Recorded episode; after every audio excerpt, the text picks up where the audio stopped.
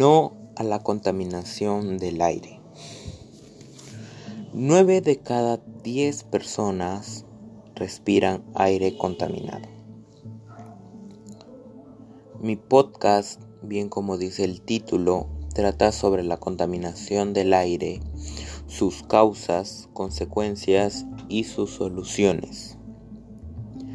Buenas tardes, profesora, familia y comunidad. Me llamo Ara David Elías Godo Colán del cuarto K y gracias por escuchar mi podcast sobre la contaminación en el aire, sus causas, consecuencias y sus soluciones. La contaminación en las últimas décadas ha sido afectada en el ámbito del aire por los autos que producen desechos tóxicos y un olor tóxico que hace que las personas sufran de enfermedades del pulmón y que hasta puedan morir. Basura. La gente que bota basura en las calles, aunque crean que no contaminan, sí contaminan. Las fábricas principalmente, el uso excesivo de ellas. Las fábricas de por sí producen CO2 contaminantes, pero a veces las fábricas utilizan, abusan de su tiempo y hacen que haga más contaminación. Las personas generan tanta basura en el mundo que no saben dónde colocarla. Y lo más fácil es quemarla. Al quemar esto produce CO2 o sea, dióxido de carbono. El dióxido de carbono es un gas tóxico que afecta al aire. Este gas tóxico produce y puede producir un, un efecto invernadero y puede causar enfermedades respiratorias a las personas. Esto produce que las personas se enfermen o mueran al ingerir este aire contaminado. Incluso si seguimos así, podríamos poner al planeta en riesgo y producir un calentamiento global. ¿Qué es un calentamiento global? El calentamiento global resulta del aumento del efecto invernadero. ¿Qué es el efecto invernadero? Pues el Sol manda sus rayos UV al planeta, como hacia cualquier planeta, pero nuestro planeta Tierra rebota y bota a esos rayos ultravioleta. Pero ¿qué pasa? Que en estas últimas décadas el gas contaminado se ha ido a la atmósfera y los rayos ultravioleta han quedado atrapados en ese gas tóxico que genera calentamiento al planeta. Debido a esto, se puede provocar un calentamiento global. ¿Cuáles serían las consecuencias de este calentamiento global? Habría sequías, riesgo de incendios y me refiero a riesgo de incendios a las zonas de terreno, a los campos, ya que esto puede hacer que haya una deforestación y se queme gran parte de las áreas verdes de cualquier lugar ya que esto es un calentamiento global y afecta a todo el mundo. En la sequía, claro, lugares que son lagos, lugares donde hubo ríos o a veces lugares donde están cerca del mar. El agua empieza a evaporarse gracias al calor producido por el, por el efecto invernadero. ¿Qué es lo que provoca esto?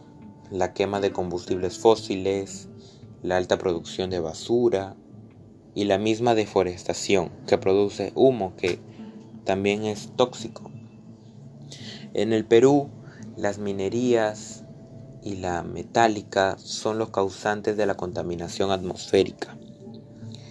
En los alrededores de la población de Oroyo es donde más se ha visto afectado esto. El Día Mundial del Medio Ambiente fue el 5 de junio y se estableció en las Naciones Unidas. El 15 de diciembre de 1997. Gracias a esto, el medio ambiente tuvo más importancia y la gente lo recordó y aprovecha esto para que la gente sepa que el medio ambiente es muy, muy importante. La OMS, Organización Mundial de la Salud, dice que cada año mueren alrededor de 7 millones de personas debido a la contaminación atmosférica. Esto significa que 147 millones de personas han muerto en estos últimos 21 años. Y esto es muy, muy malo. Pero hay formas fáciles de poder combatir. Por ejemplo, una de ellas es colocando áreas verdes en zonas donde haya mucho, muchos edificios, casas, autos.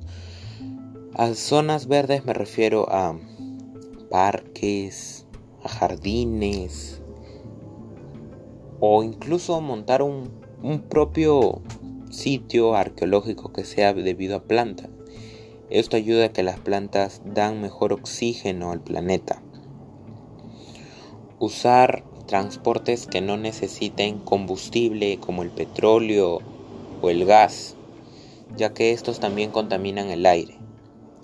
Un claro ejemplo es la bicicleta. La bicicleta nos ayuda a transportarnos fácil y rápidamente sin tener que contaminar el aire. Moderar el uso excesivo de fábricas. De por sí las fábricas contaminan el aire pero al utilizarse excesivamente ya produce una contaminación que no es controlable por las personas. Utilizar cosas reciclables. Esto es una de las cosas más importantes. Por ejemplo, una botella. Una botella que está hecha de plástico. Esta tarda más de 100 años en desintegrarse. ¿Qué significa esto? Que 100 años puede estar ahí botada como basura. ¿Y qué es lo que hacen? Pues la queman. Y ese gas que evita, que produce el fuego, contamina el aire. Por eso utilizar cosas recicladas, ya sea las botellas, ya que éstas se pueden reciclar y convertirse en mochilas, en juguetes, en tazas en otra cosa. También poner tachos de basura en cada sitio de nuestra comunidad. ¿Qué significa esto? Que las personas a veces, por no tener un tacho cerca en las calles, botan la basura a la pista, la vereda, y esto contamina mucho el ambiente. Un punto muy grave del calentamiento global generado por la contaminación en el aire es el derretimiento de los polos, del polo norte y el polo sur. ¿Qué significa esto? Que al momento de que el planeta esté tan caliente, el polo sur y el polo norte, que están generados básicamente de hielo, empiezan a derretirse. Son inmensos e super inmensos bloques de hielo. ¿Qué significa esto?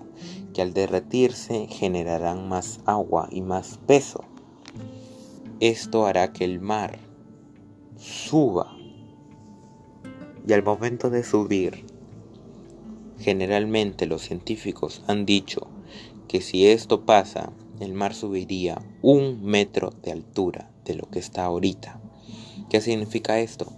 Que millones de islas desaparecerían, que las zonas costeras de Perú, las zonas costeras de Ecuador, las de México, las de Estados Unidos, las de todos los países que tengan zona abierta al mar, quedarán gravemente perjudicadas y tal vez esto haga que las personas a veces puedan quedar atrapadas, inundaciones o incluso pueda haber tsunamis y esto causaría muertes y tragedias. En mi opinión, no debemos contaminar el aire. Las personas sí a veces piensan que un pedacito de papel no contaminará, pero ese pedacito de papel se va a convertir en dos pedacitos, en tres pedacitos. La otra persona puede tirar un envoltorio de galleta, otro una botella. Y así, y así, y así, sin darnos cuenta, esto ayuda a que la contaminación del aire sea más grave. Nosotros mismos vamos a ser la razón de nuestra ejecución y no debemos ser así. Si este podcast puede ser escuchado por más personas y ayudarlas a que sepan la importancia de no contaminar el aire. Y no solo el aire, también el agua y la tierra, ya que nosotros dependemos de eso. El agua es vital para nosotros. Con eso sobrevivimos. La tierra también es vital. Ahí nosotros estamos, ahí nos vivimos, ahí caminamos y corremos. Entonces es muy importante cuidar lo que Dios nos ha dado a nosotros. No debemos botar basura, no debemos quemar la basura. Debemos utilizar cosas reciclables, no utilizar autos. Podemos utilizar autos, pero no excesivamente. Si tenemos la posibilidad de una bicicleta, de un scooter y avanzar, tenemos que hacerlo y así no contaminaremos el planeta. Ahora, les agradezco profesora, familia, comunidad o la persona que esté viendo esto. Les agradezco por haber escuchado mi podcast sobre la contaminación en el aire. Ahora sabemos lo importante que es la contaminación en nuestro planeta y ahora sabemos qué tenemos que hacer para eliminarla. Nosotros debemos cuidar nuestro planeta. Acuérdate que nuestro, planeta está en nuestras manos, no a la contaminación. Gracias.